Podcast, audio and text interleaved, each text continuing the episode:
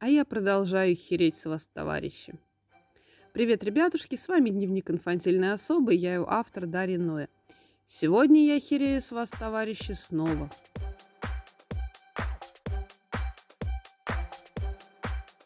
И, конечно же, не с вас, а с определенных личностей. Листаю ленты соцсетей и периодически натыкаюсь на такие посты, что волосы дыбом. Один фееричнее другого. Вроде бы думаешь, ну куда тупее моих страшных сказок о взрослых. Но нет, это просто детский лепет. Я в жизни даже представить себе не могла того, что рассказывают наши новые герои. Очередной пост. Живем с молодым человеком два года. До этого столько же встречались. У меня сын от прошлого брака 12 лет. Они ладят отлично. Все вроде хорошо, но как только речь заводит о браке и втором совместном ребенке, начинает сливать разговор. То говорит, что боится не потянуть нас, пока я в декрете буду, то отмазки про то, что он в госструктуре работает, и на меня много ограничений ляжет, если распишемся. В общем, всякую муть несет. При этом говорит, что детей хочет. Ничего понять не могу. Но если ты не хочешь от меня детей и семью, так и скажи, зачем этот цирк устраивать? Может, кто подскажет, почему он так делает? И вишенка на торте. Кстати, если поможет, он скорпион, а я телец. Не, ну так бы сразу и сказала, со скорпионом живу. И сразу все понятно, можно даже не описывать. Но если серьезно, я подскажу, зачем этот цирк. Одному жить не хочется, а для замужества девочка не очень интересна. Поживет, поприсматривается и уйдет к другой поинтересней. Вот и все. Но какова отмазка? На тебе будет много ограничений, если распишемся. Мужики, запоминайте, знакомитесь с бабой, говорите, что вы разведчик, иностранный шпион. Если будет замуж просить, скажете, что ее тоже пытать будут иголками под ногти. И главное, красиво так, о ней же беспокоятся, а? Когда уже девки поймут, что не надо тратить свою жизнь на людей, с которыми у них нет общих целей, а? А вот следующий пост. Девочки, помогите советом хотя бы. Вчера с мужем произошла ссора из-за того, что мы спорили, куда поехать. Вот он хотел в Крым, а я нет. Ссора переросла в скандал. Мы начали говорить друг другу неприятные вещи. Потом я дала ему пощечину и кинула в него кастрюлю. Он ушел. Сегодня явился с заявлением на развод и полицейским. Он написал на меня заявление в полицию, типа за домашнее насилие, и снял побои. Что делать?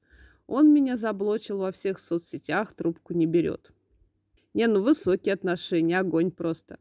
Разругаться не из-за денег, не из-за того, что не могут поехать в отпуск, а из-за того, куда. И главное, до такой степени разругаться, что аж подрались, и мужику пришлось писать заявление. Конечно, скорее всего, это была последняя капля терпения, но елки-палки, кастрюля, заявление, побои. А! а вот следующая дама только думает, стоит ли заводить отношения или нет. Девочки пишет. Познакомилась с парнем на сайте знакомств. Месяц мне писал, отвечала через раз ему.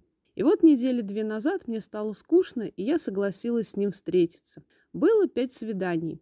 Он берет измором, постоянно пишет, приезжает к дому. Он богатый, квартиры, дом, две машины, 30 лет. Но он такой толстый. При росте 175 килограмм 120, наверное. У меня же рост 160 и вес 48 килограмм. И вот я думаю, вроде бы ничего так бегает. Но как с ним сексом заниматься? Мне даже представить это противно. У кого из вас был секс с толстым мужчиной? Как оно? А вот я расскажу. У меня был секс с толстым мужчиной с сисями. Тяжело с ним сексом заниматься, и сиси не возбуждают. И бабло его не улучшило ситуацию. Не про одного ли мы с ней говорим? А нет, мы старше. Деньги, конечно, важны, и статус мужчины важен. Но если не стоит на мужика, и не надо с ним лезть в койку, тем более, если противно, себе дороже выйдет психику портить.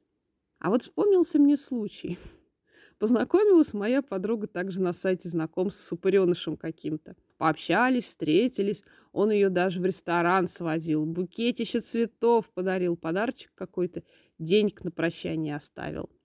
Она была вне себя от счастья, богатого, говорит, нашла. А потом ей позвонила его мама и сказала, что сын ее кредит взял на это свидание 15 тысяч И ты, говорит Светочка, не хочешь поучаствовать в погашении? Вот вам и все богатство. Вот такие вот истории. А с вами был Дневник инфантильной особы и я автор Дарья Ноя. Подписывайтесь на мой подкаст, группу ВКонтакте. Не забывайте, пожалуйста, про лайки и комментарии. Это моя пища для творчества. И, конечно же, продолжение следует.